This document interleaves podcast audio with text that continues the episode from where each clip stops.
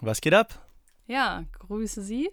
Ähm, ich mache einfach mal kurz den Anfang. Ähm, warte, wie haben wir denn eben angefangen? Hast du das so beschlossen, dass du einfach den Anfang machst? So, wir, wir machen einen Podcast über eine Serie, die ich perfekt kenne und du zum ersten Mal siehst. Ich mache einfach mal den Anfang. Ich weiß zwar nicht, wovon ich rede, aber ich leg mal los. Aber ich bin vielleicht die Person, auf die noch mehr hier. Äh, Ja, du bist berühmter als ich, ist gut. Ist schon okay. Ich kann damit leben. Ja. Reicher auch übrigens und schöner. Hallo, ich bin Alicia Joe, ich sag's mal äh, so an der Stelle. Und ich mache normalerweise YouTube-Videos. Und wer bist du? Was geht ab? Mein Name ist äh, Cassius Clay, Tim Clay. Ich mache normalerweise Musik und Battle Rap. Und wir haben uns heute hier versammelt, um über Game of Thrones zu reden. Das erste Mal in Westeros. Vielleicht noch ganz kurz eine Background-Story dazu, wie wir uns überhaupt kennengelernt haben oder woher wir uns kennen. Wir sind ja beide in der Medienbranche tätig, jetzt schon länger. Und seit wann kennen wir uns? Zwei Jahre? Es werden ungefähr zwei Jahre sein. Ähm, man läuft sich auf irgendwelchen Events zwangsläufig irgendwann über den Weg. Ne? Ähm, Gerade als du dein Kollega-Video gemacht hast, hast du ja auch ein bisschen Impact so in der Deutschrap-Szene gehabt.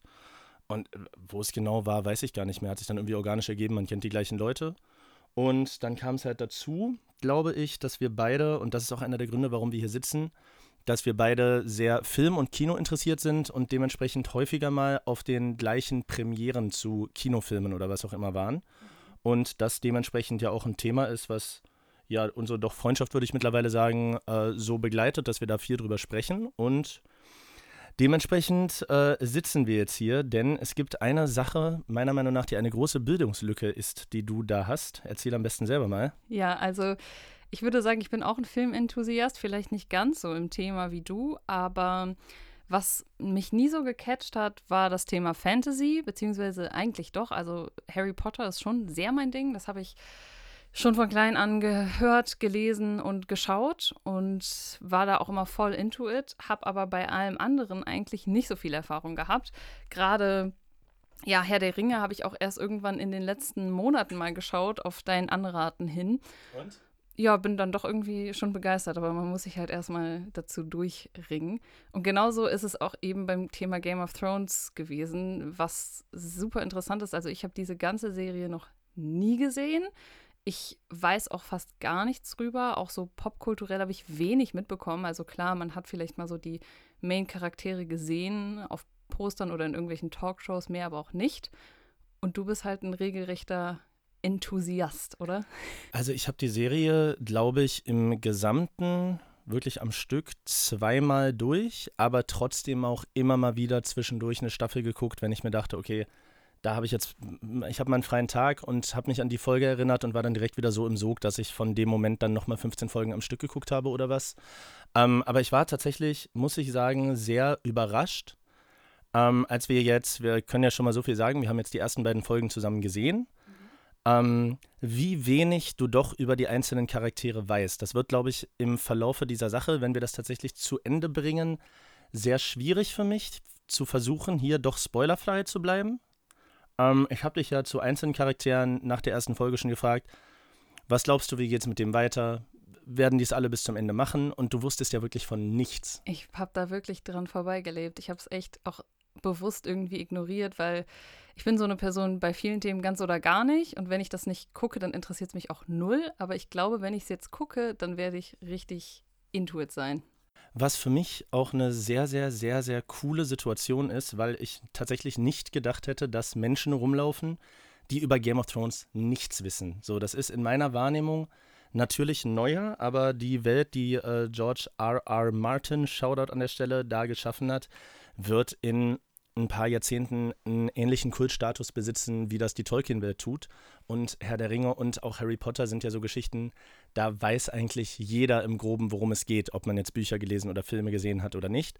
Und ich dachte, dass das bei Game of Thrones auch so ist. Und da das bei dir eben überhaupt nicht so ist, ist es für mich auch interessant, glaube ich, von außen zu sehen, wie jemand, der das quasi komplett alles von Null nochmal guckt, auf die einzelnen Sachen reagiert, was da vielleicht für Guesses gemacht werden.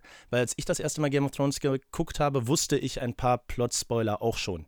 Und dass das bei dir überhaupt nicht so ist, ist sau interessant und deshalb glaube ich auch, dass das hier eine coole Sache sein könnte, weil du ja wirklich von Null an eine Sache rangehst, die sehr, sehr, sehr, sehr viele Leute in den vergangenen Jahren sehr bewegt hat. Mhm. Und wo du es gerade kurz angesprochen hast, und dann begeben wir uns auch schon mal zur ersten Folge, aber eine kurze Frage noch. Meinst du, die Leute werden es uns negativ ankreiden, dass wir über die Serie sprechen und nicht über die Bücher? Weil da gibt es ja viele, die so sagen, was? Du guckst zuerst die Serie und liest nicht die Bücher? Also ich glaube, ähm, wir sind ja beide jetzt keine YouTuber oder Menschen, die in der Medienwelt stattfinden, die sich deep mit Fantasy beschäftigen. Das hier ist ja eher ein Projekt, was aus der Situation heraus entstanden ist. Und wir gehen hier auch nicht mit dem Anspruch ran, das muss man sagen, weil sich da ja Lager ganz, ganz, ganz, ganz krass streiten bei äh, so großen Franchises. Bei Star Wars ist es am krassesten. Ähm, wir gehen hier nicht mit dem Anspruch ran, irgendwie Experten zu sein oder alles zu wissen, sondern wir gehen äh, aus der Sicht von einem Fan, der ich eben bin, der aber auch nicht alles weiß, sondern einfach die Serie zweimal gesehen hat und einem kompletten Neuling ran. Und es soll hier nur Entertainment sein und kein Hintergrundwissen zu Game of Thrones. Da gibt es mit Sicherheit andere Leute, die das besser machen. Gut, also würde ich an der Stelle noch sagen, wenn ihr die Serie selbst gesehen habt, dann müsst ihr eigentlich gar nicht nachdenken. Und wenn ihr sie jetzt vielleicht noch mitgucken wollt, wir versuchen möglichst wenig zu spoilern, beziehungsweise eigentlich nur so zu spoilern, dass ich auch nicht gespoilert werde. Wir reden immer nur über die beiden Folgen, die wir jetzt geguckt haben. Das können wir einfach festmachen, dass wir das am Anfang immer sagen. Und zu den beiden Folgen ist dann hiermit eine Spoilerwarnung ausgesprochen. Ja, also wenn die jemand noch gucken will, dann vielleicht zuerst. Und ich würde sagen, damit starten wir auch. Ich äh, fasse ganz kurz zusammen, womit es angefangen hat und womit es aufgehört hat. Also mhm. Folge 1. Ist das vielleicht Cold Mirror inspiriert? ja, dass man so ein bisschen, vielleicht wenn es schon lange her ist, weiß, worum es ging. Mhm. Also Folge 1 hat damit gestartet, dass äh, Menschen durch den Wald geritten sind und die Charaktere sehr gut eingeführt wurden. Und Folge 2 hat damit geendet, äh, dass Brahms hieß er, glaube ich, der schon. Wie hieß Brahms? er? ist Brahms nicht ein, äh, ein Klassikgeiger? Ja, deswegen dachte ich, fand er heißt, witzig, äh, Bran, Bran, Brandon eigentlich, glaube oh. ich, Bran. Oh, okay. ich weiß auch nicht, wie, ich habe irgendwie direkt das damit assoziiert. Er war auf jeden Fall schon gestürzt und ist schon wieder, hat seine Augen aufgeschlagen zumindest. Richtig. Ähm, ja, dann äh, lass mich mal das Zepter in die Hand nehmen. Ich habe nämlich hier mir ein paar Sachen aufgeschrieben. Wir sind ja direkt, und das finde ich auch das Tolle an der Serie, was es am Anfang aber ein bisschen anstrengend macht, was aber, und so viel kann ich dir sagen, später eine ganz, ganz, ganz, ganz komplexe Erzählweise ermöglicht. Wir sind ja direkt mit sehr, sehr vielen Figuren und sehr, sehr vielen Orten und Handlungssträngen konfrontiert, die im ersten Augenblick auch erstmal noch nicht so viel miteinander zu tun haben. Deshalb lass uns mal äh, vielleicht die einzelnen Storylines, die es gibt, was in dem Fall, wenn ich es richtig im Kopf habe, vier sind. Nämlich einmal die Mauer. Ja. Einmal äh, Winterfell. Ja. Einmal der König, der aus Königsmund kommt. Mhm. Mit äh, den Lannisters. Und einmal auf Essos, Daenerys und ihr Bruder Viserys Targaryen. Eingehen. Richtig. Okay. Am besten nacheinander. Die Frage ist, wollen wir es folgenweise machen oder wollen wir jeweils innerhalb dieser zwei Folgen den kompletten Handlungsstrang innerhalb einmal durchsprechen? Innerhalb der zwei Folgen, weil ich muss sagen, ich kann mich gar nicht mehr so genau erinnern, wann die erste Folge geendet hatte. Mhm. Ich muss auch sagen, ich bin noch teilweise sehr verwirrt, was Namen und äh, Zugehörigkeiten und Verwandtschaften angeht. Wobei das, naja, auch teilweise habe ich schon gelernt, äh, die Stammbäume da irgendwie auch Kreise sind. ähm, deswegen verbessere mich gerne. Äh, ich würde einfach anfangen mit der Storyline von der Wand, weil damit beginnt es ja auch. Also wir haben diese drei Charaktere, die da durch den Wald reiten und eigentlich auch nicht mehr bedeutend sind, weil sie, glaube ich, alle sterben. Und das erste Mal auf, wie heißen sie, weiße Wanderer. Richtig. Treffen. Also, also es ist zumindest äh, erzählt, der äh, eine, der es schafft zu entkommen, ja vor seiner Hinrichtung Eddard Stark, dass er weiße Wanderer gesehen hat, mhm. was Eddard Stark aber ja für ein Hirngespinst hält, weil er sagt, dass es die seit, ich glaube, tausend Jahren nicht mehr gibt. Ja, und das muss ich sagen, fand ich für mich als ersten Punkt auch interessant, weil ich den Begriff weiße Wanderer schon mal gehört hatte, aber auch gar nichts wusste. Und ich habe jetzt für mich so rausgenommen aus den Szenen, dass das so eine Art Zombies sind, würde ich sagen. Also man hat ja am Anfang die gemetzelte äh, Feuerstelle da irgendwie gesehen, wo die Leute geköpft waren, einzelne Torso, Torsi rumlagen und dann eben diese, ja, ich weiß nicht, also so eine Zombie-ähnliche Figur, größer, blaue Augen, die dann am Ende alle abgeschlachtet hat. Was halt wichtig ist, ist, glaube ich, äh, das Mädchen, was man am Anfang am Baum sieht, off äh, offensichtlich tot, Mhm. was sich dann später umdreht und wieder am Leben ist. Ob man jetzt den Begriff Genau. Zombie benutzt oder was auch immer, Ja. ne, spielt ja keine Rolle, aber es geht auf jeden Fall um wieder auferstehende Tote. So viel wird uns ja am Anfang hier schon suggeriert. Mhm. Ich fand das damals auch einen überraschenden Einstieg. Es war, ich habe, ich bin da rangegangen, weil ich Herr der Ringe eben sehr liebe und habe jetzt nicht damit gerechnet, dass ich in der im größten Fantasy-Epos unserer Zeit als erstes mit ja, Zombies so gesehen konfrontiert werde. Das fand ich tatsächlich sehr interessant. Mhm. So, und dann wird ja auch im weiteren Verlaufe, hier kann man kurz eine Brücke schlagen zu der zweite Name, den du, glaube ich, schon mal gehört hattest, John Schnee, der ja, den Wunsch hat, an die Mauer zu gehen und das äh, weiterhin auch tut. In seinen Gesprächen mit Tyrion Lannister, mit dem Kleen, sag ich mal, ähm, kommt ja viel über die Mauer raus. Ich weiß nicht, wie viel du damit noch im Kopf hast, aber das meiste, was wir über die Mauer erfahren, ist ja im Dialog zwischen den beiden Personen. Genau, also ich habe gelernt, dass die Mauer sozusagen nach Norden, wenn ich das richtig verstanden habe, Winterfell abgrenzt, beziehungsweise eigentlich so das Land abgrenzt. Und dass dahinter Sodom und Gomorra herrscht, also dass da richtig übel ist. Ich fand die Mauer auch interessant zu sehen. Man hat sie am Ende der zweiten Folge ja mal gesehen. Mich hat es ein bisschen erinnert an diese Wand von Ice Age, diese Eiswand, weil da auch, also diese riesige kilometerhohe Wand und zwischendrin ist so eine kleine Lücke oder so ein Eingang, wo man anscheinend reingehen kann. Und wir haben ja auch schon gelernt, dass da teilweise eher die hinkommen, die keine Perspektive mehr haben. Also am Ende hat John Schnee ja auch gesehen, dass neben ihm dann äh, da irgendwelche Vergewaltiger verpflichtet wurden, an die Mauer zu gehen, die irgendwie als Alternative hatten, kastriert zu werden. Und dann ist das auch so eine Art Bestrafung. Richtig, also es ist, es ist eine sehr ambivalente Meinung. Ich habe das immer so verstanden, dass äh, die Nachtwache, die auf dieser Mauer eben dient, ähm, die ja ursprünglich dafür da war, um eben den, äh, die sieben Königslande, zu denen die Mauer abschließt, vor den weißen Wanderern und allem möglichen anderem zu schützen, dass die mittlerweile obsolet geworden ist. Im Norden aber es immer noch als Ehre gilt, an die Mauer zu gehen, weil denen aber die Leute ausgehen, es eben auch so ist, dass Menschen, die ansonsten zur Strafe verstümmelt oder hingerichtet werden würden, in der Theorie die Möglichkeit haben, das Schwarz anzulegen, an die Mauer zu gehen und in der Nachtwache zu dienen. John selber romantisiert das ja so sehr, weil auch sein Ja. Onkel Benjen, der, äh, ich weiß gar nicht, ob es der Bastardbruder oder der anerkannte Bruder von Ned Stark ist, ähm, an der Mauer ist und auch ein recht hohes Tier. Deshalb möchte John da gerne hin, weil er eben selber als Bastard nicht so Perspektive sieht und da so nach Erfüllung und nach Bruderschaft, glaube ich, sucht, weil er bei seinen Geschwistern, Halbgeschwistern ja nicht so richtig anerkannt ist. Es hat so ein bisschen äh, Armee-Vibes, ne? Also gerade in der Realität haben wir es ja auch oft, dass Menschen beim Bund, we- weiß ich jetzt nicht unbedingt, aber äh, gerade in der US Army auch so ein bisschen nach, wie nennt man es, Kollegialität, g- Brüderlichkeit kann man, glaube ich, ja, sagen. irgendwie sowas suchen.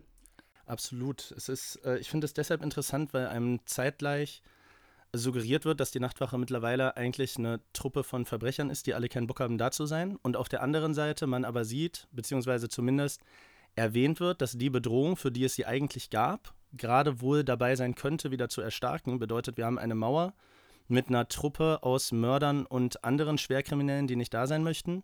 Und außerhalb der Mauer eine Gefahr, die sich gerade anbahnt, an die aber niemand so richtig glaubt. Das könnte ein interessantes Aufeinandertreffen werden. Ja. Another day is here, and you're ready for it. What to wear? Check. Breakfast, lunch, and dinner? Check. Planning for what's next and how to save for it? That's where Bank of America can help. For your financial to dos, Bank of America has experts ready to help get you closer to your goals. Get started at one of our local financial centers or 24 7 in our mobile banking app. Find a location near you at bankofamerica.com slash talk to us. What would you like the power to do? Mobile banking requires downloading the app and is only available for select devices. Message and data rates may apply. Bank of America and a member FDIC. Tyrion ist ja auch gerade mit dabei, weil er die Mauer mal sehen will. Das ist auch gegen Ende der Richtig.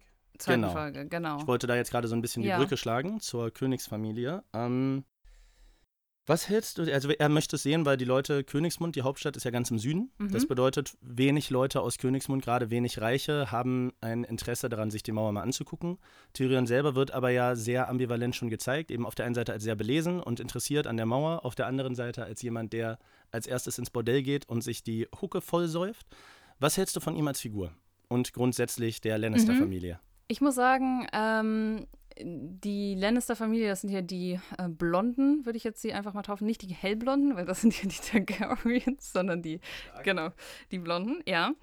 äh, bin ich unterschiedlich zu eingestellt. Also ich muss sagen, zu ihm, wie heißt der? Te Tyrion. Tyrion. Er war jetzt in der ersten Folge mir noch äh, recht unsympathisch, in der zweiten aber dann doch irgendwie sympathisch. Also ich halte ihn für einen Charakter, der wahrscheinlich noch viele Sympathiepunkte bekommen wird in der ganzen Serie. Mal sehen. Die anderen Lannister-Geschwister, alleine aufgrund des Faktes, dass, ja, wie gesagt, da die beiden Zwillingsgeschwister, weiblich und männlich, anscheinend die Kinder gezeugt haben, so wie es auf jeden Fall dargestellt wird, aufgrund der Ähnlichkeiten, finde ich ein bisschen creepy. Also ich weiß nicht, wie es, wie es, ja, es, es soll ja so eine mittelalterliche Welt darstellen, die jetzt nicht wirklich vor, vor, fortschrittlich ist, aber trotzdem hat es natürlich ein Geschmäckle. das, Du musst nicht drum rumreden. Also ja, wenn, also super unsympathisch, sagen wir Ja. es einfach mal so. Komplett. Also es sind ja drei Geschwister. Tyrion, der äh, Zwerg, der glaube ich, das wurde auch schon gesagt oder zumindest suggeriert, der jüngste der drei ist. Mhm. Und dann eben die Zwillinge Jamie und Cersei. Genau. Cersei die Frau des Königs, sprich also die Königin. Ja, die aber eine Affäre mit ihrem Bruder hat. Richtig. So kann man es eigentlich sagen. Und somit sind die Königskinder eigentlich auch auf eine Art und Weise Bastarde, wie man ja sagt, nur eben von ihr und nicht vom König selbst. Vermutlich. Ich, Vermutlich. Glaub, ich glaube tatsächlich, dass äh, als Bastarde nur uneheliche Kinder des, Des. Vaters bezeichnet werden. Ja. Ich weiß gar nicht, ob es in dieser Welt einen Begriff gibt für uneheliche Kinder äh, der Mütter. Ich glaube, das wird einfach sofort Mhm. mit dem Tode bestraft oder was auch immer. Das ist so unvorstellbar, dass die Frauen in dieser Welt fremdgehen. Man merkt ja auch, König, äh, König Baratheon redet ja selber davon, dass er rumhurt und alles ist super und andauernd was mit anderen am Laufen hat. Sogar vor der Nase der Königin bei der Feier, die in Winterfell Mhm. ausgerichtet wird. Allerdings, wenn es die Königin machen würde, dann gäbe es einen absoluten Skandal. Ja, Wir leben also- auf jeden Fall in einer, Gesell äh, in einer gleichberechtigten Gesellschaft. Patriarchat leben Also wir. das also, ist definitiv ein absolutes Patriarchat. Das ist for real ein Patriarchat. Ja, da können wir aber vielleicht auch direkt mal über den König reden. Ich muss sagen, ich fand ihn sehr sympathisch erstmal. Da muss ich sagen, hatte ich auch den ersten Klischee-Moment, als er eingeführt wurde. Also wir haben ja hier, der König ist aus Königsmund einen Monat geritten nach Winterfell in den Norden. Ähm, was ich auch allein schon krass finde, ich weiß nicht, was für Schmerzen man hat, wenn man einen Monat lang reitet. Wir haben ja auch mal ausgerechnet, wie weit das ungefähr sein muss. Also es müssen um die 3000 Kilometer oder sowas sein. Äh, ja, ich, ich hatte nachgeguckt. Es gibt unterschiedliche, äh, unterschiedliche Schätzungen, aber 2000 und ein paar gequetschte Meilen, also circa 3000 Kilometer. ja, sind sie geritten nach Winterfell zu nicht seinem Bruder. Ich habe am Anfang kurz gedacht, die wären Brüder, also der König und der Typ, der in Winterfell der Herrscher ist, nämlich Ned Stark. Ned Stark. Aber sie sind nur so eine Art Brüder, ne? Sie wurden irgendwie Sie nebeneinander sind aufgezogen. äh, more or less Schwager, beziehungsweise ehemalige Schwager. Denn Mhm. Ja. das Erste, was sie ja machen, als äh, Robert Baratheon in, ähm, in Winterfell ankommt, ist das Grab zu besuchen von Neds Schwester, mit der Robert verheiratet war. Ah, okay, ja, dann Schwager. Und die beiden sind auch zusammen, also sind auch zusammen Aufgewachsen. glaube ich, haben zumindest eine langjährige Freundschaft, die sie verbindet. Ja, und da fand ich nämlich den ersten Klischee-Moment, wo ich nämlich auch so ein bisschen für mich gemerkt habe, dass die schon was älter sind, die äh, Filme bzw. Folgen, dass er so angeritten kam und er wirkte so wie dieser böse König und dann hat er sich aber doch vor ihn gestellt und ihn so herzlich umarmt und das du bist ist, fett geworden. Ist doch das Erste, was er sagt, der Genau. Fette. Genau. Genau, und ähm, das hatte ich ein paar Mal in den ersten Folgen, dass ich so gedacht habe, ah, okay, man merkt schon, dass das schon was her ist, dass die gedreht wurden und dass sie auch damals vermutlich nicht so viel Budget hatten, weil gerade auch bei den Kletterszenen von Bran, kommen wir gleich wahrscheinlich noch zu, hat man sehr gemerkt, fand ich auch, dass es Greenscreen teilweise war, wenn Mhm. er da auf den, auf den Dächern rumgehüpft ist. Also, es ist ja kein Spoiler, wenn ich sage, dass die Serie, die, ich glaube, die erfolgreichste Serie ist, die jemals gedreht wurde. Mhm. Ne? Und es, es gibt da so eine ganz verrückte Grafik auf YouTube, äh, die zeigt, dass zur Ausstrahlung der, ich glaube, zu Beginn der letzten Staffel 97 Prozent aller Suchanfragen über alle Serien, die es gibt, zu Game of Thrones gestellt wurden. Und zeitgleich wurde auch noch Walking Dead ausgestrahlt, Big Bang Theory gab es noch. Also Game of Thrones hat alles vernichtet, was äh, Box Mhm. Office angeht. Ähm, ist dementsprechend natürlich von Staffel zu Staffel mit dem Erfolg auch qualitativer geworden. Ja. Also die letzten Staffeln kannst du nicht mehr von modernen Kinofilmen unterscheiden. Aber klar ist bei der ersten Staffel das Budget noch nicht so hoch. Dementsprechend muss man da ein paar Einbußen machen. Ich finde aber, es hält für zwölf Jahre eine Serie ganz gut stand ja, noch. Das doch, muss man auf schon jeden sagen. Fall. Das stimmt, definitiv. Ähm, dann würde ich direkt weitermachen mit der, also wir haben jetzt sozusagen einmal besprochen, es gibt die Wand im mhm. Norden, es gibt Königsmund, die Hauptstadt im Süden. Daher kam jetzt eben der König geritten, zusammen mit seiner ganzen Bagage nach Winterfell. Und dort lebt Ned Stark mit seiner Familie. Er ist dort, ja. Der Hüter der quasi. Der Hüter, genau. Genau, ist sowas wie, äh, sowas wie ein Statthalter, weil der König ja von Königsmund aus nicht ins 3000 Kilometer entfernte Winterfell und den Norden direkt eingreifen kann, hat Aha. er Ned Stark quasi dort eingesetzt als seine Vertretung. Genau, und er hat dort äh, sechs Kinder oder fünf? Ähm, nee, fünf und einen unehelichen. Ich habe auf eine Sache sehr, sehr genau geachtet, ähm, denn von einer Person ist noch nicht klar, wer es ist, die die ganze Zeit auch bei den Kindern dabei ist. Das wird wahrscheinlich in der nächsten oder übernächsten ja. Folge aufgelöst. Es gibt die Kinder äh, Rob Stark, das ist sein ältester Sohn. Ja. Dann gibt es die Töchter Sansa und Arya. Ja. Dann gibt es die kleinen, ich weiß gar nicht, ob Brandon älter oder jünger ist als Arya. Auf jeden Fall gibt es noch Bran, mhm. der am Ende fällt. Genau. Und es gibt äh, Rickon, den allerkleinsten. Der wurde bisher nur einmal erwähnt. Der saß dabei, hat auch noch nicht viel gesagt. Dann gibt es John Schnee, den äh, unehelichen Sohn von Ned. Genau. Fünf eigene, also fünf Kinder aus der Ehe und ein Bastard. Mhm.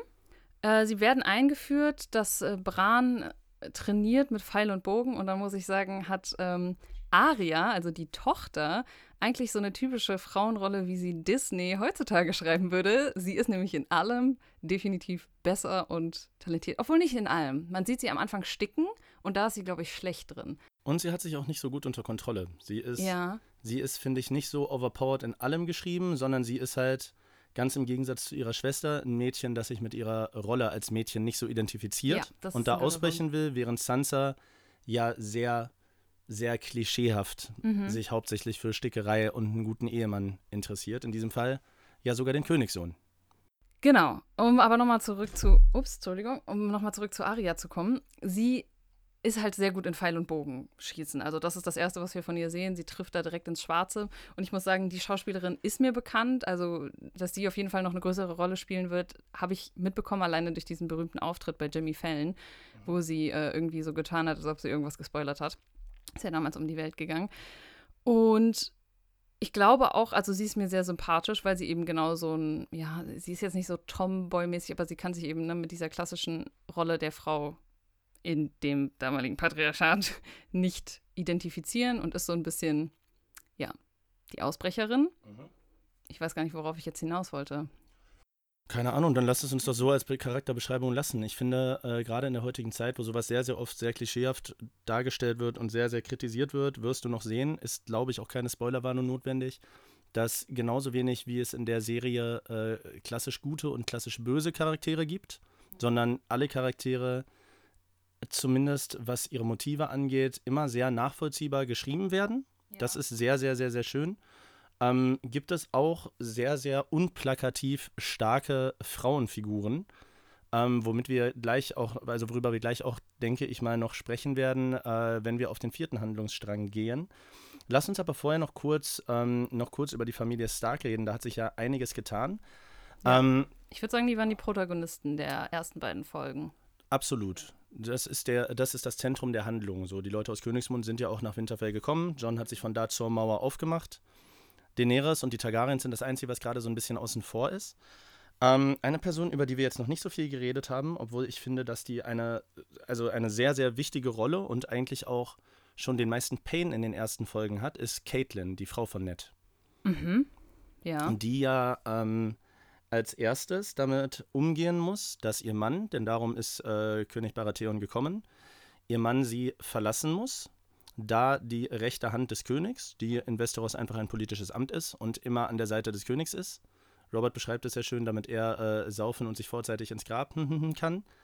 Ähm, John Arryn ist verstorben, der auf der einen Seite der Schwager von Catelyn Stark war, der Mann von ihrer Schwester und äh, auf der anderen Seite äh, ein guter Freund von Ned, ein Vaterersatz von Ned.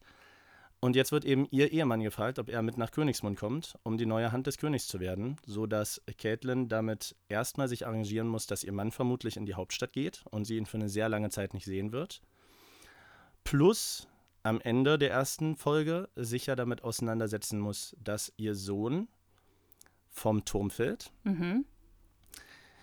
Er wird ja geschubst, weil er, äh, weil er das Lannister-Geschwisterpaar beim Hihi-Haha-Machen erwischt. Darüber hatten wir schon gesprochen.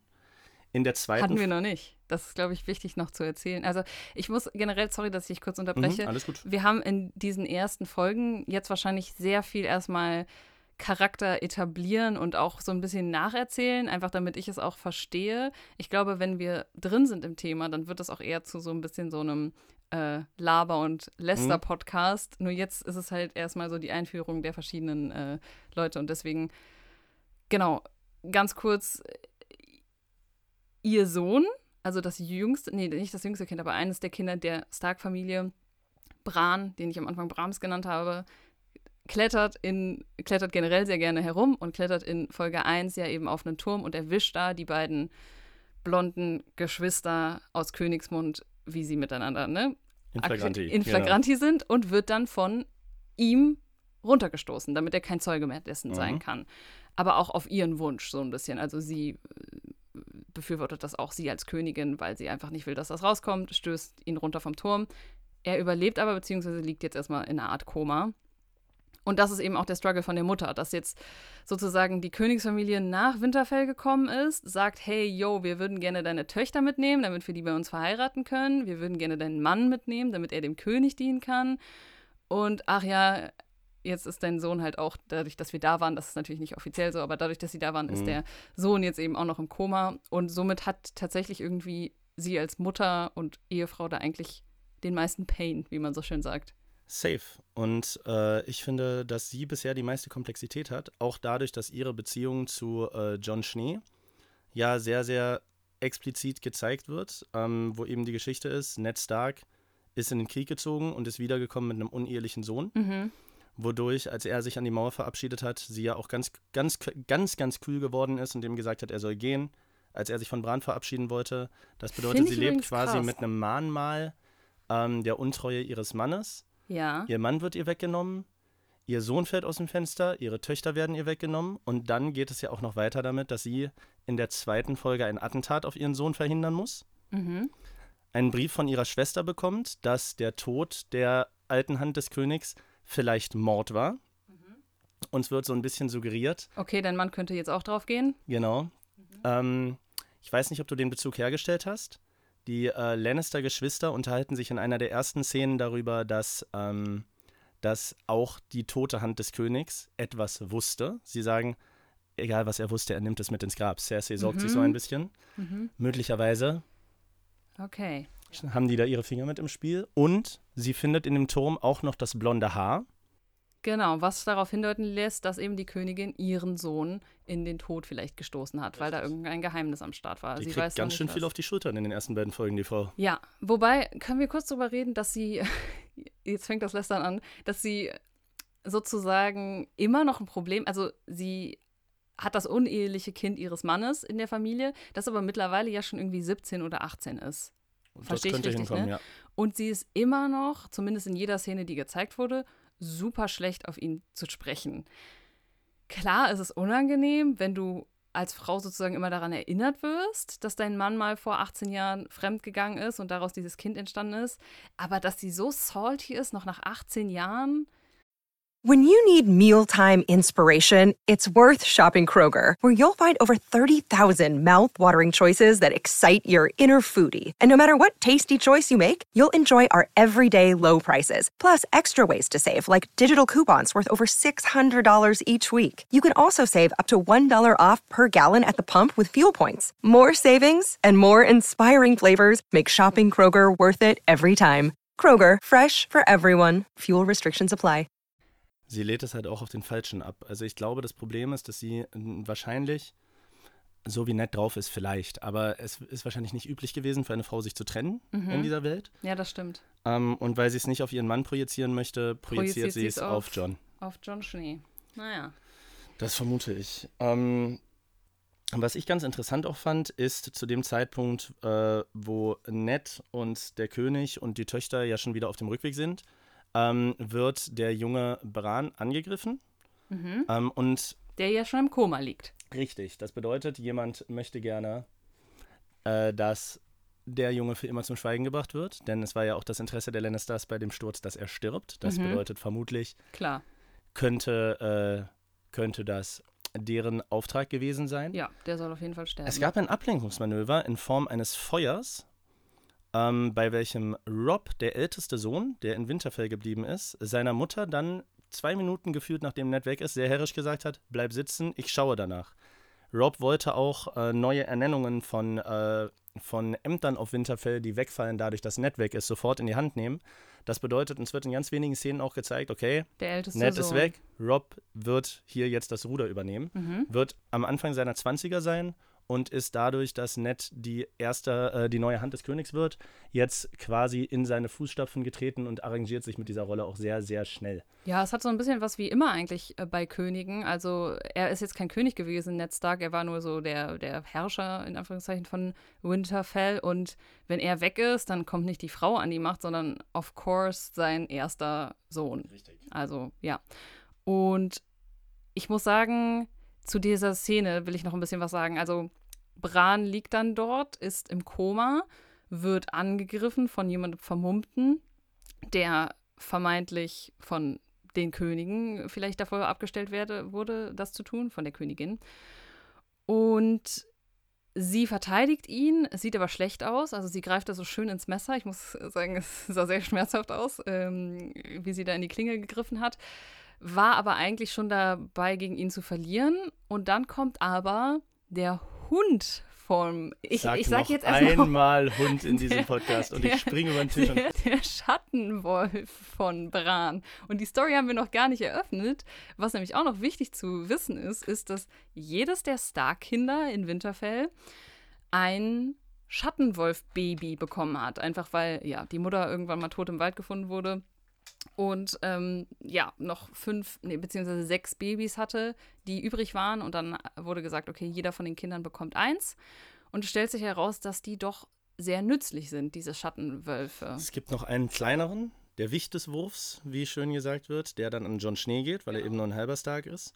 Und auch da muss man ja sagen, dass mehrmals gesagt wird, Schattenwölfe, äh, Schattenwölfe südlich der Mauer gab es auch lange nicht. Das bedeutet, es sind Dinge im Umbruch. Es wird so als Omen gewertet, weil damals, zu damaligen Zeiten auch, es soll, glaube ich, so das englische Mittelalter darstellen, diese Welt. Ähm, da wird ja alles als Omen gedeutet. Wenn das irgendein Geistlicher gesagt hat, dann war das so. Auf jeden Fall hat jedes der Kinder einen Schattenwolf, der sich definitiv als nützlich dargestellt hat. Beziehungsweise, Genau. Ich würde sagen, sie haben so ein bisschen so eine Mischung aus Husky und Wolf, so sieht es für mich aus. Und ja, die, die wachsen auch sehr schnell. Also wir bekommen das in den ersten zwei Folgen mit, wie die die sozusagen ein bisschen großziehen, abrichten, Tricks beibringen. Und äh, genau der Schattenwolf von Bran hat dann eben, geht dann auch in den Verteidigungsmodus, in dem Moment, wo er angegriffen wird, obwohl er im Koma liegt und tötet den Angreifer sehr gezielt, würde ich sagen. Einem, also ist sehr, ist sehr geprägt auf seinen Halter. ja, genau, sehr geprägt auf den Alter. Das wäre vielleicht wichtig, genau zu sagen.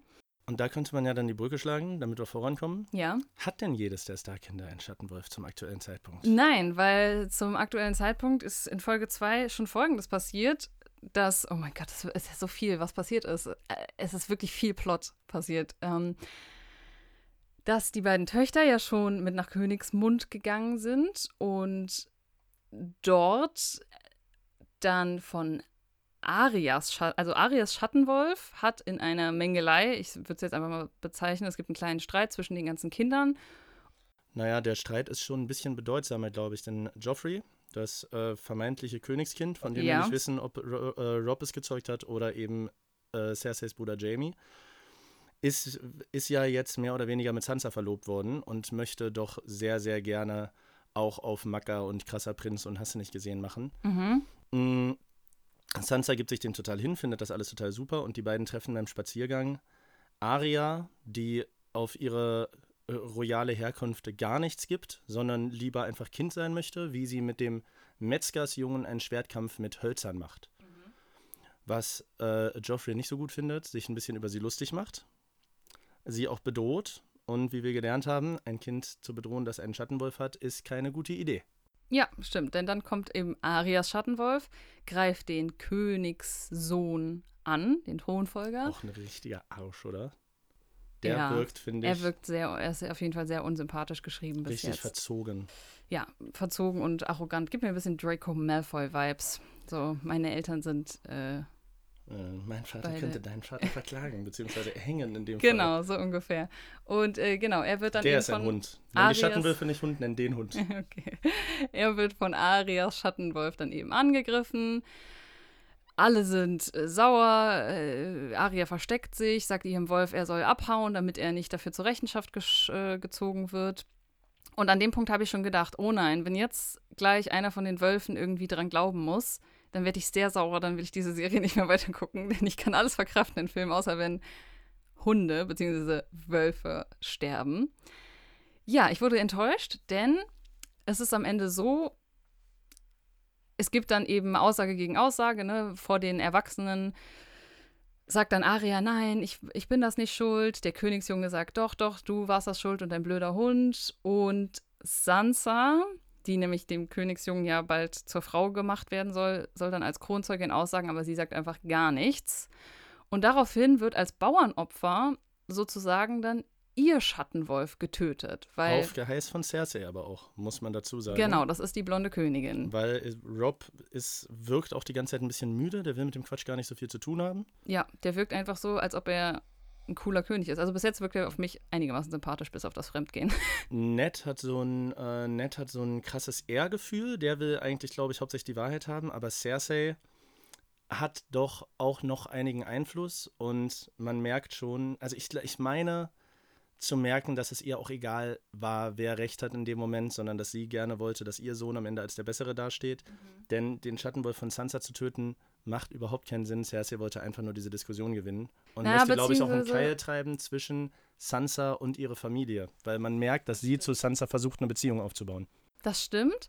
Wobei ich sagen würde, ein ganz klein bisschen macht das vielleicht schon Sinn, weil wenn wir jetzt einfach irgendwie erstmal gelernt haben, Schattenwölfe sind gefährlich, wenn, wenn irgendwie die Person, der, die der, das Herrchen ist, angegriffen wird, macht es ja tatsächlich für sie so ein bisschen auch Sinn, dass ihre zukünftige, wie nennt man das, Schwiegertochter mit ihrem Sohn zusammen ist, macht es für sie ja auch aus Sicherheitsgründen für ihren Sohn Sinn, dass dieser Schattenwolf von ihr tot ist, damit, falls es ihrer Schwiegertochter mal schlecht gehen sollte, weil ihr Sohn ein Arschloch ist, damit nicht wieder irgendwas passiert. Das stimmt, darüber hatte ich bisher noch gar nicht nachgedacht, aber das ist auf jeden Fall ein Punkt. Ja. Weil, so wie wir Joffrey kennengelernt haben, äh, glaube ich nicht, dass das ein Ehemann wird, der seine Frau auf Händen trägt. Genau.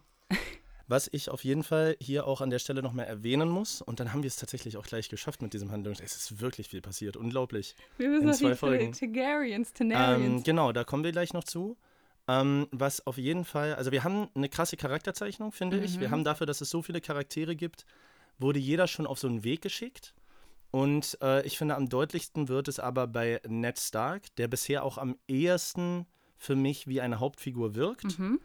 Ähm, an zwei Szenen wird das nämlich ganz deutlich. Erstens, um nochmal die Brücke zum Anfang zu schlagen. Jetzt kommt die Köpfszene, die Genau. du ansprichst. Ja, Der das wollte ich auch eine, unbedingt äh, sagen. Und dann bitte? Ja, also ähm, äh, vielleicht die Brücke nochmal zurück. Also er muss ja dann am Ende, oder er macht das freiwillig, er tötet den Schattenwolf von seiner Tochter, weil er sagt, komm, wenn schon, dann mache ich das. Er ist aus dem Norden, er hat was Besseres verdient als euren Henker. Genau, genau. Äh, er streichelt den dann auch nochmal und dann zack, rammt er dem irgendwie einen Dolch rein, wird nicht gezeigt. Und genau so hat er als Herrscher von Winterfell auch immer die Urteile, die er gefällt hat über seine Soldaten oder wen auch immer, selbst vollstreckt. Den Spruch fand ich nämlich ganz toll eigentlich und der ist mir im Kopf geblieben. Ich weiß nicht mehr genau, was er gesagt hat, aber wir haben am Anfang eine Szene, wo er eben einen desertierenden Wer ein Mauersoldat Urteil spricht, sollte auch das Schwert führen oder sowas. Genau, er. der verurteilt ihn und dann köpft er ihn eben auch selber. Wer ein Urteil spricht, sollte auch das Schwert führen. Finde ich eigentlich echt einen coolen Spruch. Könnte man sich fast tätowieren, wenn er nicht so deprimierend wäre. Man muss halt hier auch immer klarstellen, dass wir eben vom Worldbuilding dieser Serie ausgehen. Ne? Weil Ja. eigentlich ist jemand zum Tode zu verurteilen und dann zu köpfen keine gute Sache. Wenn man sich aber in diese Serie reinversetzt, wo die Todesstrafe eben ein ganz normales Mhm. Ding ist, was auch nicht auszusetzen ist, dann ist es zumindest, äh, dann ist es das Mindeste, das wenigstens noch selber zu machen und diesen Respekt vor Leben zu haben. Es gab naja, noch eine ich finde, man kann das schon, stopp, da muss ich hier kurz meinen vegetarisch-vegan-Aktivismus äh, kurz Mhm. einbringen. Man kann das schon so ein bisschen auf die heutige Welt projizieren, gerade wie wir noch mit Tieren umgehen. Vielleicht nicht unbedingt mit Menschen, wobei es ja in anderen Ländern auch noch die Todesstrafe geht, gibt, aber dieses typische, yo, wer ein Tier essen will, der sollte auch damit klarkommen, es zu schlachten. Mhm. So ein bisschen. Äh, hat da für mich auch mit, mitgeschwungen. Also wenn du schon das Urteil fällst, dass, äh, dass das Tier jetzt sterben soll, dann musst du eigentlich das auch selbst können. Mhm. Aber ja, gut, kann man. Ist, ist ein interessanter, äh, ist eine interessante Übertragung, aber ich, ich sehe da schon Sinn drin, was du sagst. Ich, äh, also ich sehe den Zusammenhang auf jeden Fall. Hast du auch definitiv nicht Unrecht. Müssen wir nicht drüber reden. Ähm, ja, also er wird, es gibt noch eine andere Szene mit ihm, wo er mit Jamie spricht. Ähm, Wer ist nochmal Jamie? der Bruder, der Zwillingsbruder, der Blonde, Ja. der ihn auf seine Kampffertigkeiten anspricht, wo er sagt äh, und gerne, glaube ich, möchte, dass er an einem Turnier teilnimmt Mhm. zur Feier der Ernennung. Und er sagt, ich kämpfe keine Turniere, damit in einem richtigen Kampf niemand weiß, wie ich, äh, was ich kann. Er ist auf jeden Fall eine coole Socke. Genau, er scheint doch, also er wirkt wie ein doch autoritärer, aber eben auch sehr, sehr guter Anführer, finde ich, bislang. Ja. Ja. So, da hätten wir das, äh, hätten wir das Eine quasi letzte, eingegrenzt. ja, eine allerletzte Sache will ich noch sagen, weil ich bin immer noch bei, bei Bra, Bran, diesem armen Jungen. Da, das muss ich noch erwähnen, weil ich das so krass fand. Am Ende der Folge 2 wacht er ja auf, um das schon mal zu spoilern, während der Schattenwolf von äh, seiner Schwester getötet wird. Also zumindest wird es so suggeriert durch die Serie. Und in dem Moment, wo er aufwacht, sind die einfach seine beiden Eltern weg. Sie haben ihn einfach allein gelassen. Er liegt im Koma.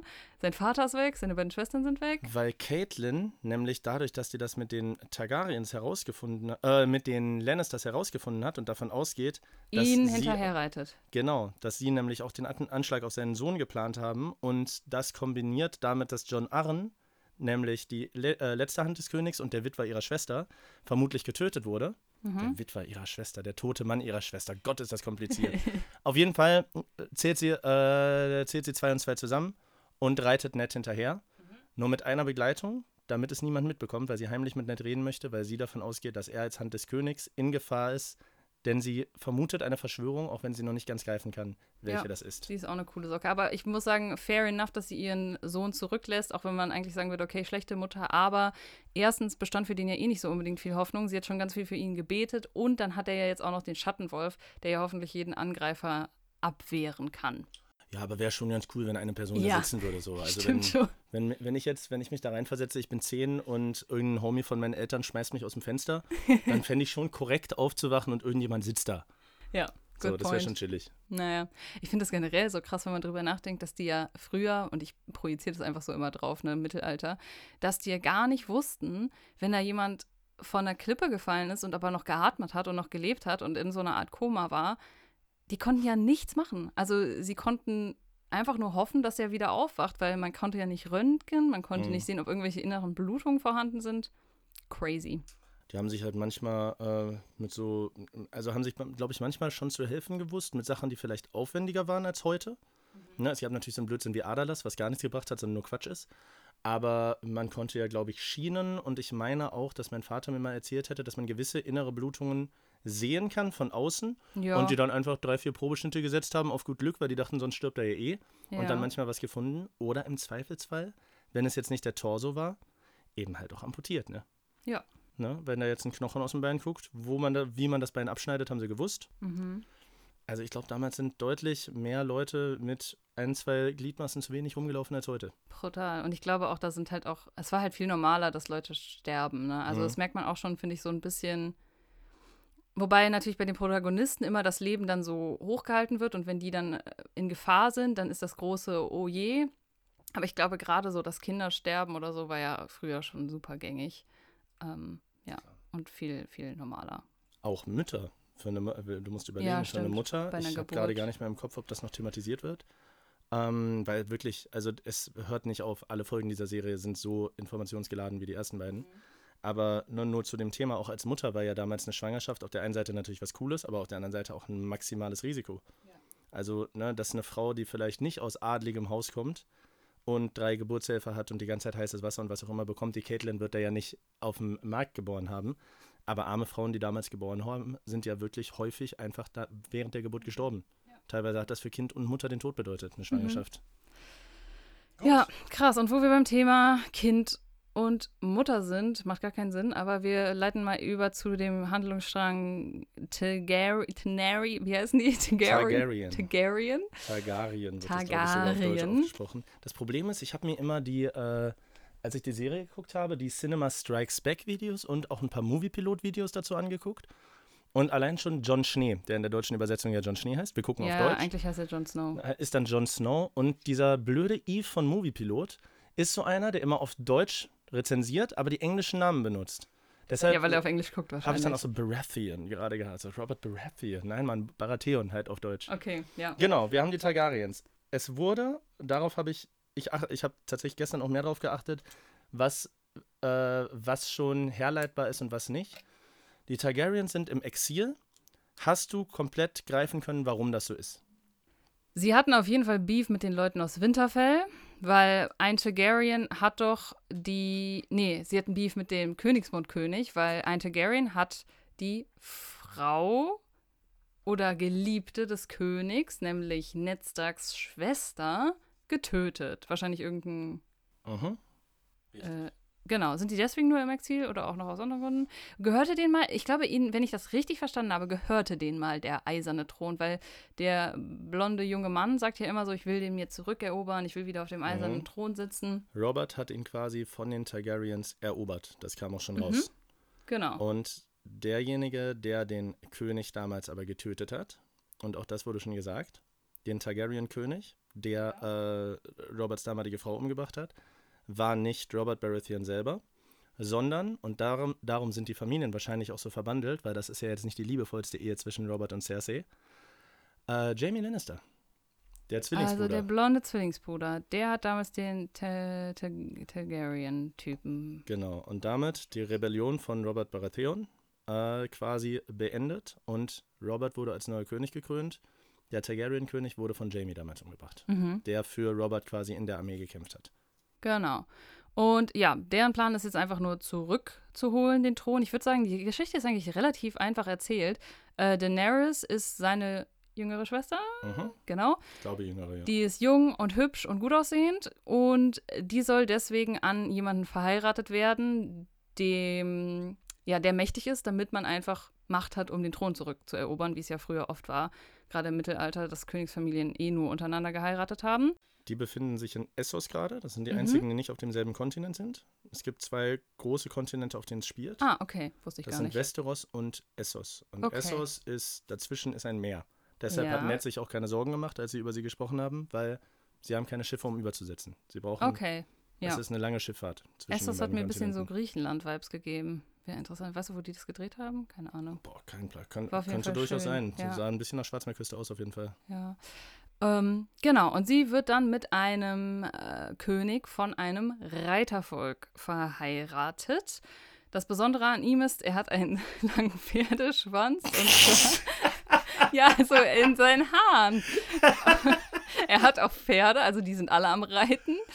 Und das bedeutet, das ist doch wichtig, das bedeutet, Ja, ja. dass er keine Schlacht Ich hätte auch nicht gelacht, hat. wenn du nicht gelacht hättest bei dem langen Weil Pferdeschwanz. immer, weil immer, wenn einer von diesem Reitervolk eine Schlacht verliert, dann muss er sich seine Haare abschneiden. Das bedeutet, die mit den längsten Haaren haben Ewigkeiten keine Schlacht verloren.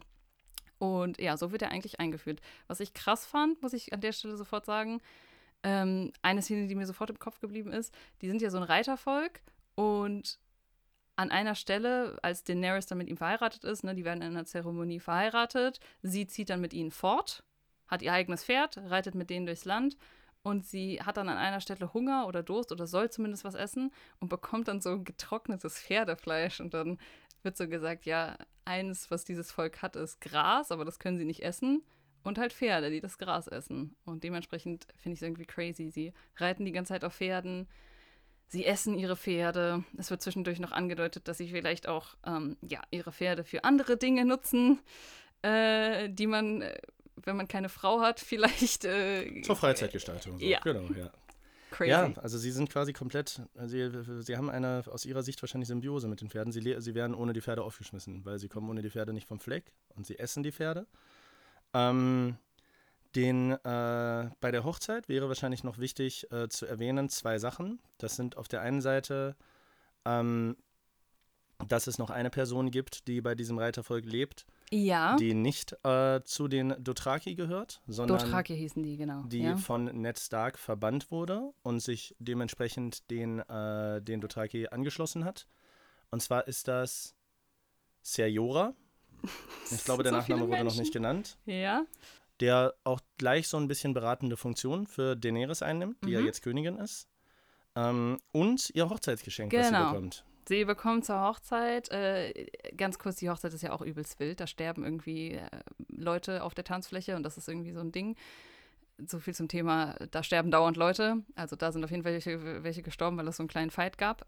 Äh, egal, aber sie bekommt zur Hochzeit Dracheneier geschenkt. Drei Stück an der Zahl, die aber angeblich versteinert sind, also zumindest nicht, nicht mehr irgendwie angeblich einen Drachen ausbrüten können. Wir lernen dann noch so ein bisschen über den Mythos Drache, also dass sich die Leute erzählen, ja, der Mond ist ein Drachenei, aber in Wirklichkeit sind eigentlich alle Drachen schon ausgestorben, wenn ich das richtig verstanden habe. Ich muss sagen, man merkt direkt, dass sie Daenerys so eine kleine Bindung zu diesen Eiern hat. Ich muss sagen, das hat man gemerkt in der Szene, die übrigens auch krass war, äh, wo ich wo ich gesagt hätte, äh, heutzutage müsste man da eine Triggerwarnung vorschalten, ähm, wo sie ihre erste Nacht mit dem König hat, wird sie ja quasi vergewaltigt. Ne? Sie ist ja noch total jung und unbeholfen. Und in der zweiten Nacht passiert das nochmal so in der Art. Man sieht das auch in ihrem Gesicht. Ne? Die Szenen werden ja in Game of Thrones sehr explizit gezeigt. Und sie hat ein sehr, sehr trauriges und verstörtes Gesicht fast. Während dieser Vergewaltigung schaut sie aber diese Dracheneier an, die da in, der, in dem Zelt rumstehen und bekommt irgendwie so einen hoffnungsvollen Blick. Zumindest hatte ich das, das Gefühl, dass das irgendwie ihr in dem Moment Hoffnung gegeben hat, diese drei komischen versteinerten Dracheneier. Was ja auch darauf hindeutet, ich glaube, das weiß man popkulturell auch, dass sie ja irgendwann auf jeden Fall mit Drachen zu tun hat und irgendwie so eine Drachenfrau ist. Keine Ahnung. Wir werden sehen. Und an der Stelle, jetzt muss ich, ich laber noch ein bisschen, ähm, auch noch vielleicht wichtig zu sagen, lernen wir auch in der zweiten Folge Thema ne, Ehe und sie ist noch total jung und fühlt sich da irgendwie vergewaltigt. In der zweiten Folge lernt sie ja eine von ihren Zofen näher kennen, die ihr dann erklärt, wie man als Frau durch Sexualität ein bisschen Macht über Männer zurückgewinnen kann. Kann man das so sagen?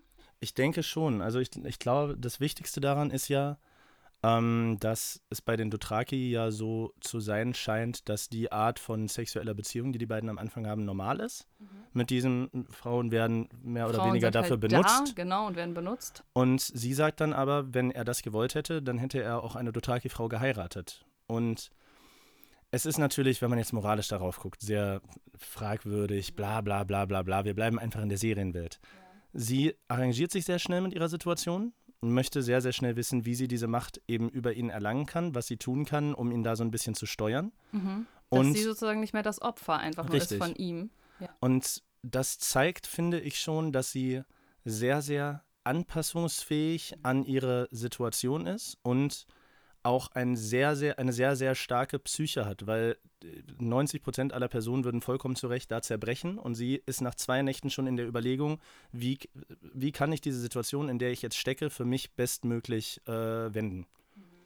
Und es wird ja auch deutlich mehr Fokus auf sie gelegt als auf ihren Bruder, der ein bisschen unzufrieden wirkt, weil er davon ausging, er verkauft seine Schwester an dieses Volk und dann geht's ab und er hat seinen Thron sofort wieder. Er kriegt jetzt aber gerade ein bisschen die kalte Schulter gezeigt, weil die Götter noch nicht gesagt haben, die Dothraki sollen rüberreisen. Dementsprechend äh, ist er, glaube ich, auch unzufrieden damit, dass Daenerys schon dabei ist, ein größeres Standing in dieser Dothraki-Horde zu bekommen als er. Sie wird ja Mhm. auch schon Khaleesi genannt Ja. und er ist halt Frau eben nur dabei. Königs. Ja. Stimmt. Er reitet ja mit. Gut, guter Punkt. Ja, und ähm, ich finde, das spielt halt so ein bisschen schon drauf an. Äh, Du hast es gesagt, dass ähm, in der Serie geht es ja viel halt um Macht, ne, wie es früher irgendwie immer ging. Und das passiert zum einen im Krieg und zum anderen aber auch, und das ist ja tatsächlich, weiß ich nicht, ob das traurigerweise ist oder es war einfach oft so, dass sich Frauen ja viel von ihrer Macht früher über eben, ne, wie gesagt, Sexualität geholt haben.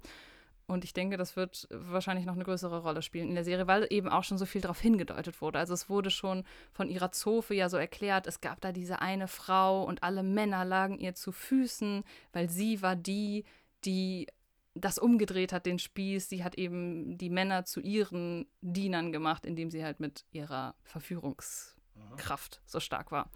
Grundsätzlich kann man, glaube ich, sagen, dass ähm, nicht nur in Bezug darauf, darauf äh, teilweise natürlich auch, sondern äh, es sehr, sehr realistisch meistens dargestellt wird, gerade noch in den früheren Staffeln, dass Leute eben die Karten, die sie gespielt bekommen, auch playen. Und dass Leute mhm. nicht versuchen, also dass es wird jetzt keine, keine Daenerys versuchen, gegen zwei Meter großen Ritter auf dem Schlachtfeld mit dem Schwert One-on-One -on -one zu kämpfen, sondern man wird halt versuchen, die Möglichkeiten ja. zu nutzen, mhm. die man selber hat jede Person, die das tut. Gar nicht so unbedingt auf Geschlecht bezogen, sondern es gibt auch kleine Männer in der Serie in genau. Zukunft noch, die sich ja, vielleicht eher auf ihren Kopf verlassen. Und es gibt auch, auch, große Kriegerinnen, die aber wir, alle wie, sehr organisch geschrieben werden. Wie heißt der nochmal? Der Kleine? Mm, der ja. von den Lancaster-Brüdern? Ja, das ist Tyrion, genau. Tyrion, genau. Richtig. Da haben wir ja auch schon gesehen, okay, er kann halt jetzt nicht irgendwie mit Körpergröße und Kraft irgendwie weiterkommen in dieser brutalen Welt und er macht das halt über sein Köpfchen. Also zumindest wirkt es am Anfang so jetzt. Ähm, er liest viel, ist clever, konfrontiert auch die Leute, ne, wie er auch zu John Schnee gesagt hat, du bist der Bastard und so und er hat sich damit voll angegriffen gefühlt. Mhm. Vergi ja. Vergiss nicht, wer du bist, die anderen werden es auch nicht. Genau. Wunderbar. Spannend. Okay, ich glaube, wir haben den Plot so grob elaboriert. Wir haben ich auch schon richtig lange geredet. Ich hatte das Gefühl, dass du vorher noch nicht so überzeugt warst, wie jetzt, während wir gesprochen haben, weil mir ist auch währenddessen so klar geworden, Allah, das war echt viel. Ja, äh, wir haben ja auch erst überlegt, ne, ob wir pro Folge was machen oder ob wir zwei mhm. Folgen zusammenfassen. Ich weiß nicht, ob es dann halt immer so lang wird. Müssen wir uns vielleicht nochmal überlegen. Ich glaube nicht, dass es immer so lang wird, weil ab jetzt, wenn wir über Personen sprechen, müssen wir nicht noch, je, ne, es kommen, wir haben jetzt 20 auf einmal gehabt und natürlich kommen noch Personen dazu, aber wir haben jetzt erstmal die Grundsteine für unsere erste Staffel gelegt und mhm. die Main-Protagonisten kennen wir. Das bedeutet, wir können bei der nächsten Folge direkt in die Serie einsteigen. Ich glaube, zwei, äh, zwei Folgen pro Podcast-Folge ist schon in Ordnung. Dann haben wir fünf pro Staffel, dann sitzen wir hier auch keine zwei Jahre. Ich möchte noch einen Wild Guess machen, irgendwie, dass wir vielleicht am Abschluss immer was haben, was ich so vielleicht errate oder nicht errate, aber dass ich vielleicht mal vermuten soll, was passiert. Theorien mit Alicia, das können ja. wir gerne machen. Ich würde vorher trotzdem gerne einmal abschließend, bevor wir Foreshadowing machen, von dir wissen, was du von der Nummer hältst, welcher, welcher Plot und welche Figur dich am meisten jetzt schon gepackt haben. Mhm. Gut, gut, finde ich gut. Äh, ich muss sagen, vom Plot her hat mich, obwohl wir es jetzt wenig besprochen haben, aber einfach vom, ähm, nicht reinversetzen, das will ich jetzt nicht sagen, aber ich muss sagen, dieser Daenerys Targaryen-Plot hat mich am meisten gepackt, weil ich weiß nicht, ob das so ein Frauending ist, aber ich fand es einfach super spannend. Ich konnte mich irgendwie am ehesten identifizieren, identifizieren mhm. weil, pass auf, weil die anderen lebten tatsächlich sehr in dieser Mittelalterwelt. Und sie wurde so eingeführt in einer Welt, die eigentlich so ein bisschen, es sah ja aus wie so ein, wo sie dort leben auf e Essos. Essos. Das wirkte ja irgendwie so ein bisschen luxuriös, so wie wir heute vielleicht auch eher Lebensstandards haben. Ne? Also sie hatte da ihre Badewanne und so. Also es war. Das Haus, wo sie am Anfang genau, war. Ja. Mhm. Genau. Und äh, dadurch hat es irgendwie, ich weiß nicht warum, aber es hat irgendwie am meisten mit mir resoniert, weil ich mich in dieser mittelalterlichen Welt halt null sehen könnte, aber so ein bisschen das verstanden habe, wie sie sich vielleicht in dem Moment fühlt, keine Ahnung. Von der Spannung her bin ich aber jetzt in der Zukunft eigentlich am meisten gespannt auf das, was bei der Mauer passiert. Also was John Schnee dort erlebt, weil da scheint es ja langsam abzugehen. Weiße mhm. Wanderer mhm. kommen, irgendwelche Schattenwölfe durchdringen die Mauer. Und ich glaube, das wird von der Action her vermutlich jetzt erstmal das Spannendste. Interessant, tatsächlich. Ich erinnere mich, dass ich am Anfang total bei Winterfell war, weil mhm. wir kennen uns ja nun eine Weile irgendwie kleines Dorf in so eher skandinavisch angehauchtem Ding, Ritter und viel Dunkelheit und so. Das ist irgendwie mein Shit, das finde ich cool. Ähm, und bei Ed Stark dabei war, weil ich meine, wenn wir auch über die Besetzung reden, das würde jetzt zu weit führen. Alle Schauspieler mhm. sind durch die Bank sehr gut gecastet, finde ich. aber das ist Boromir und das ist Odysseus und jetzt ist es halt Ned Stark, der, der ist einfach in jedem Ritterfilm drin und der ist in jedem Ritterfilm großartig. Ihn als Figur fand ich einfach am coolsten. So, man Ja. weiß, ich liebe so Heldengeschichten, ob es jetzt Gladiator ist oder Braveheart ist und Ned Stark war da, war da so mein, okay, das ist der große, starke Mann, den finde ich cool, zu dem gucke ich hoch, den finde ich super. Das stimmt, aber spätestens als der Schattenwolf getötet, wurde, war das nicht mehr mein Lieblingsplot. da bin ich immer noch drauf äh, sauer. Okay, dann gib mir einen Wild Guess für die Mauer, für den Königsweg und für Essos. In ein paar knappen Worten. Ähm, für die Mauer glaube ich, dass als nächstes John Schnee da eine krasse Sache erleben wird, weil ich glaube, das ist dieses Ding, er glaubt gerade noch, das ist voll cool da zu sein. Dieses typische, ein Soldat geht in den Krieg und checkt dann auf einmal, ach du Scheiße, Krieg ist scheiße. Weißt du, dieses? Ich glaube, das könnte kommen. Äh, Also so ein bisschen so ein, so ein böses Erwachen mäßig. Ja, genau. Okay, ja. ja. Königsweg, ähm, also sozusagen, die reiten, reiten die immer noch? Ich weiß es gar nicht. Sind die noch auf dem Weg? Sind Ich die glaube, schon in sind noch auf dem Königsmund? Weg. Ja. Königsmund wird dir übrigens, wenn du sagst, dass dieses luxuriöse westliche, dann wird Königsmund wahrscheinlich eher dein sein als Winterfell, obviously, weil es im Süden liegt allein schon. Mehr ja. Sonne bedeutet ja mehr fruchtbarer Boden, dementsprechend mehr Wohlstand. Guter Punkt, ja. Früher auf jeden Fall. Ähm, ja, was, äh, da weiß ich eigentlich gar nicht groß, was passiert. Also ich denke auf jeden Fall wird dadurch, dass Bran aufgewacht ist, wird da jetzt irgendwie vielleicht die äh, Kunde äh, groß werden, dass eben mit der Königin was nicht stimmt, dass die eine Affäre mit ihrem Zwillingsbruder hat und dass, ja, man denen zu Recht misstrauen sollte. Und mein Plot für die Targaryens da drüben, weiß ich eigentlich gar nicht, was da, also ich glaube, da passiert jetzt erstmal vielleicht nicht viel, bis, ja, dass die vielleicht auch rübersetzen. Vielleicht stirbt jemand unerwartet. Also du hast ja schon gesagt, dass irgendwie in der Serie öfter mal Charaktere sterben, von denen man es nicht erwartet. Ich weiß, dass man das auch sagt über die Serie. Ich weiß ehrlich gesagt nichts, was passiert, wirklich gar nichts. Ich weiß, dass es irgendwann mal eine Folge gibt, wo irgendeine Hochzeit stattfindet, wo alles äh, schockiert waren, aber ich weiß nicht, was da passiert ist. Und dementsprechend, ich glaube aber, so früh sterben noch nicht wichtige Charaktere, weil man muss ja jetzt erstmal einführen, deswegen Mhm. würde ich erstmal behaupten, es bleibt wahrscheinlich recht ruhig um die Hauptcharaktere. Okay. Ich bin sehr gespannt. Dann würde ich sagen, wir sind für heute durch. Es ist wirklich der Wahnsinn. Okay, wir haben jetzt, wir haben jetzt doch eine Stunde geredet. Ich denke, wenn die Charaktereinführungen weg sind, werden wir uns wahrscheinlich so bei 40, 45 Minuten einpendeln. Wie gesagt, es ist, soll kein Expertenpodcast sein, sondern einfach nur quasi eine Nachbesprechung von einem, der die Folgen kennt und einem, der die Folgen nicht kennt. Deshalb, wenn wir kleine Verkacker drin haben, was Chronologie oder so angeht, schreibt uns das gerne, aber fühlt euch nicht auf den Schlips getreten. Und nicht spoilern.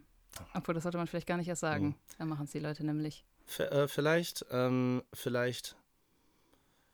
Na, obwohl Fake-Spoiler ist auch Blödsinn. Nein, nein, nein. Einfach nicht spoilern. Ist egal. Ich habe irgendwann mal eine äh, Story, nämlich eine Insta-Story gemacht, da ging es um Star Wars und da hatte ich irgendwas durcheinander gebracht und die haben mich, die haben mir den Kopf abgerissen. Ich habe noch nie, selbst wenn ich ein Album gemacht habe oder so, habe ich noch nicht so viele Reaktionen auf eine Story bekommen, wie als ich was Falsches über Star Wars gesagt habe. Und ich glaube, die Game of Thrones-Fangemeinde ist ähnlich Okay, picky. gut. Dann seid, äh, seid freundlich mit uns und dann bis nächstes Mal. Bis zum nächsten Mal. Das erste Mal in Westeros.